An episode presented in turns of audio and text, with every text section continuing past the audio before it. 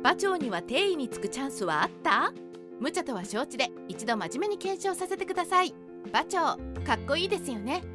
かっこいい割に物語全体では出番が少ないのがもったいないですよね。あまりにもったいないからいわゆる歴史シミュレーションゲームとしての三国志で以下のことをした人はきっと私だけではないはず。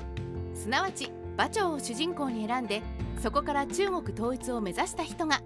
馬頭の死後馬長は清涼の地方君主として自前の領土と軍隊を持って登場するわけですからやりようによっては馬王朝を立てるチャンスもゼロではなかったはず。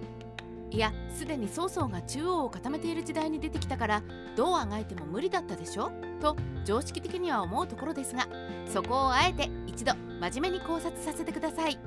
馬長は定位を狙えるポジションにいた。その根拠まず馬長の君主としてのポジションを整理させてください。意外に悪くない条件なのです。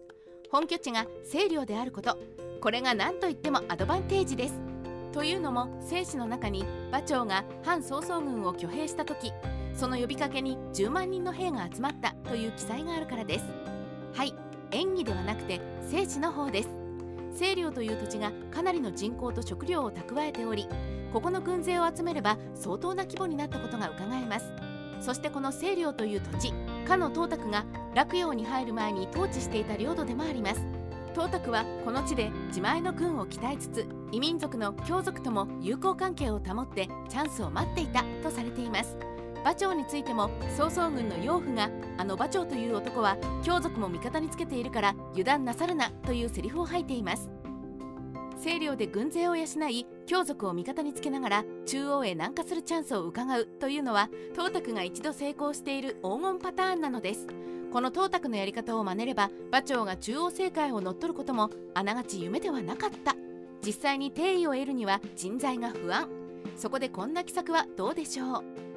なるほど。馬長が意外にいい可能性を持った勢力のリーダーであったことは分かった。しかし馬長軍の人材を見てみると馬隊と宝徳くらいしか英雄レベルの存在が思いつかないぞ。この人材では所詮長続きする軍勢ではなかったのではと思われるかもしれません。これについてはうむ確かに決定的な弱点が馬長軍にはありますね。君主の馬長を含め勇敢な指揮官には恵まれているのですがいわゆる軍師タイプがいないのです。関水が一応その役割だったという解釈もできますが結果としては馬長関水コンビは曹操側からの計略にかかり放題で地望では全然ダメでした。もしここに諸葛亮や宝刀クラスの軍師が1人入っていれば誰かちょうどこの時期活躍の場を失っている名軍師キャラは余っていなかったでしょうか？と考えていてあ思いつきました。まとめ無茶と分かっていても空想してニヤニヤしてしまう。馬長助手の夢の共演。曹操の配下にこの時期助手がいるじゃないですか。しかもこの助手石壁の戦いの際に連環の刑に巻き込まれるのを避けるために清涼への備えという理由で曹操から帰国を許されるという描写がありましたよね。劉備と相性の良かった助手と後に劉備と良好な友好関係になる馬長。ならば助手と馬長が直接会って話をすれば存外意気投合する相性の良さだったのではないでしょうか。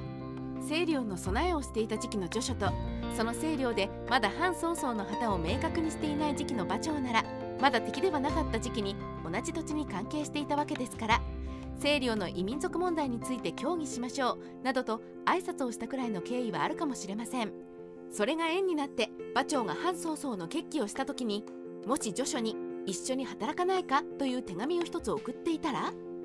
助手としてはそうか私は曹操に使われたくないと言って才能を封印したが曹操じゃない君主に仕えればまだ軍師として活躍しても劉備様に文句は言われないじゃないかとひらめき名軍師としての夢をもう一度馳せ参じたかもしれません。10万の軍隊を連れた馬長に軍師として助手が威爆に加わり馬隊と宝徳を使いこなして活躍する。劉備関羽張飛孔明の4人の物語ならぬ馬長馬隊宝徳助手の4人の物語。これで東卓の黄金パターンである清涼から南下して洛陽と長安を取りさっさと漢王朝の跡継ぎを宣言してしまうという戦略を貫く。三国志ライター八代の独り言。こんな異不展開はいかがでしょうか？これでも曹操に勝つというのは無茶ですかね？やっぱり。でも馬長好きとしては一旦始めてしまったこの空想どうにも止まらないのでした。